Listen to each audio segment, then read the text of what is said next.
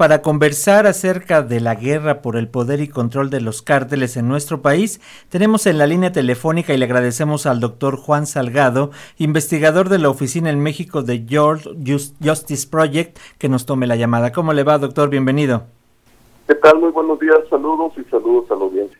Gracias, eh, doctor Juan Salgado. Pues desde World Justice Project, ¿cuál es el balance de la estrategia actual contra el combate a los cárteles y en general, cuál es la situación actual eh, del país en la materia? ¿Cómo lo ven ustedes? Bueno, en este momento hay una crisis, como, como es conocido, en diversas partes del país hay bastante cobertura mediática sobre lo que ha pasado en Guanajuato ya desde hace varios años y también este obviamente pues de lo que ha repercutido en Jalisco, en toda la región eh, del Bajío, que pues ha trastornado eh, por regiones económicamente muy potentes en el país. Sin embargo, pues también es necesario señalar que en otros lugares con menos visibilidad en términos sobre todo de desarrollo económico, pues hay eh, problemas muy severos. No han dejado de persistir los problemas de delincuencia organizada, de falta de gobernabilidad en la Sierra de Guerrero, en distintas regiones de la Huasteca que atraviesa varios estados y que tienen niveles de conflictividad social y de gobernabilidad que son alarmantes, en Tamaulipas, que también tiene, por supuesto, eh, una importancia industrial y económica muy fuerte y que sí se da cuenta de ello, pero más allá, digamos, de lo que se cubre, de lo que no se cubre, de lo que se dice y de lo que desafortunadamente no conocemos plenamente, de la delincuencia organizada, pues sí hay patrones de recrudecimiento muy graves, no solo en términos de los enfrentamientos, eh, como hemos visto, pues incluyen ya bombas, incluyen ya actos de narcoterrorismo, es decir, dirigidos hacia generar terror a la población, sino muy particularmente en términos de gobernabilidad democrática. Ahí es donde tenemos pues un problema muy serio sobre todo con la actividad del cártel Jalisco Nueva Generación, hay que decirlo con todas sus palabras, que en distintas partes, no solo del estado de Jalisco, sino prácticamente en por lo menos 19 o 20 estados del país, pues tienen una presencia que está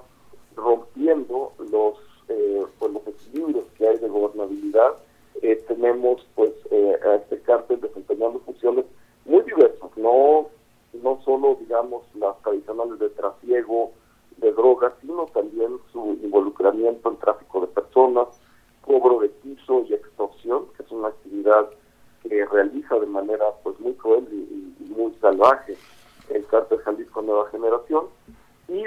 hay que decirlo, buena parte de, de esta descomposición actual no es algo reciente, viene de 2015 y recordemos lo que hicieron Castillo y su equipo en aquel momento con un operativo en Michoacán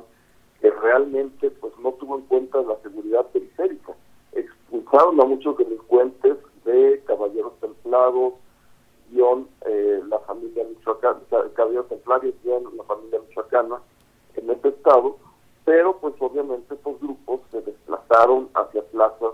como Guanajuato, como Jalisco, como Colima, cuya situación también en términos de seguridad se ha deteriorado increíblemente en los últimos años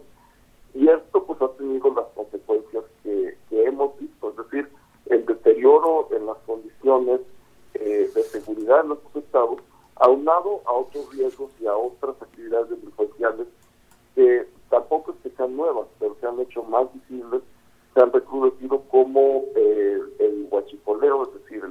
extracción ilegal de petróleo, y de manera más reciente y muy dramática como lo hemos visto en las explosiones que han tenido lugar, pues la extracción irregular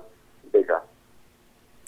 En este sentido, doctor Salgado, ya nos estaba hablando de algunos estados, pero por ejemplo, ¿qué pasa también en Zacatecas, por ejemplo, lo que estamos viviendo actualmente en Guanajuato o en el propio Estado de México, que tal parece que no hablamos tanto de ello, pero ahí también hay un punto importante que hay que destacar? Sí, en efecto, son, eh, tres estados que tienen una situación que se ha eh, deteriorado, pero que también hay que decirlo lleva varios años en marcha, es decir, Zacatecas por lo menos desde 2016 tiene eh, problemas muy fuertes en seguridad en los caminos. Es prácticamente imposible tomar eh, vías secundarias en Zacatecas sin riesgo de ser retenido por algún delincuente. Y esto ya no solo de noche, sino también de día. Y esto va a un lado también pues, a más de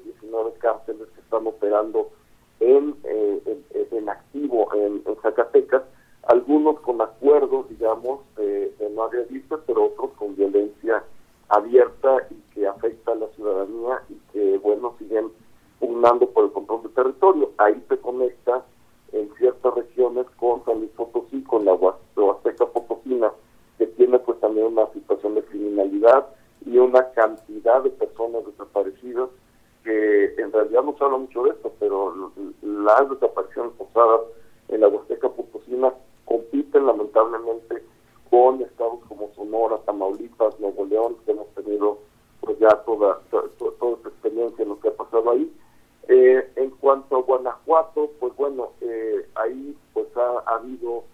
es, es, bien interesante Guanajuato porque es uno de los estados en los que se ha tenido una actividad y una presencia de Guardia Nacional, sobre todo en el corredor León, Silao, Irapuato,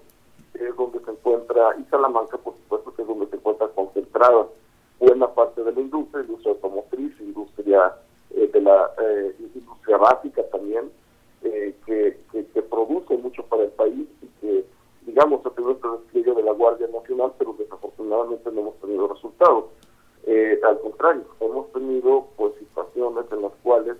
pues se ha eh, exacerbado la violencia, que ya es endémica por lo menos en, dos lugares en, Guanajuato, lo que ha pasado en Celaya desde hace eh, por lo menos 10 años, pues es el control prácticamente de la plaza por parte de la delincuencia organizada y vemos que suceden pues todas actividades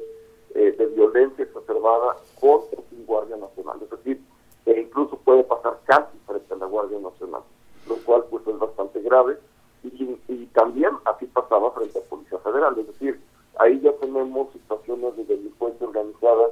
que han aprendido a crear sus territorios, a ganar territorio pues, frente al Estado y a mantenerlo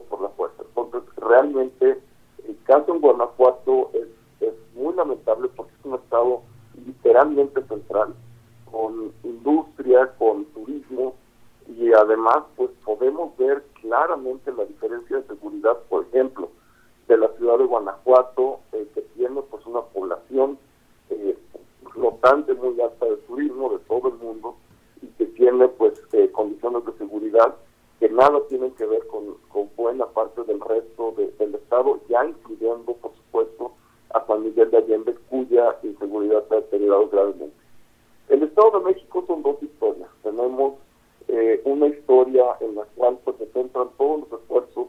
de política pública y mediática, que es la zona conurbada con la Ciudad de México. Ahí tenemos los municipios que van desde Tlanepantla hasta Ciudad de Nezahualcóyotl, Catepec,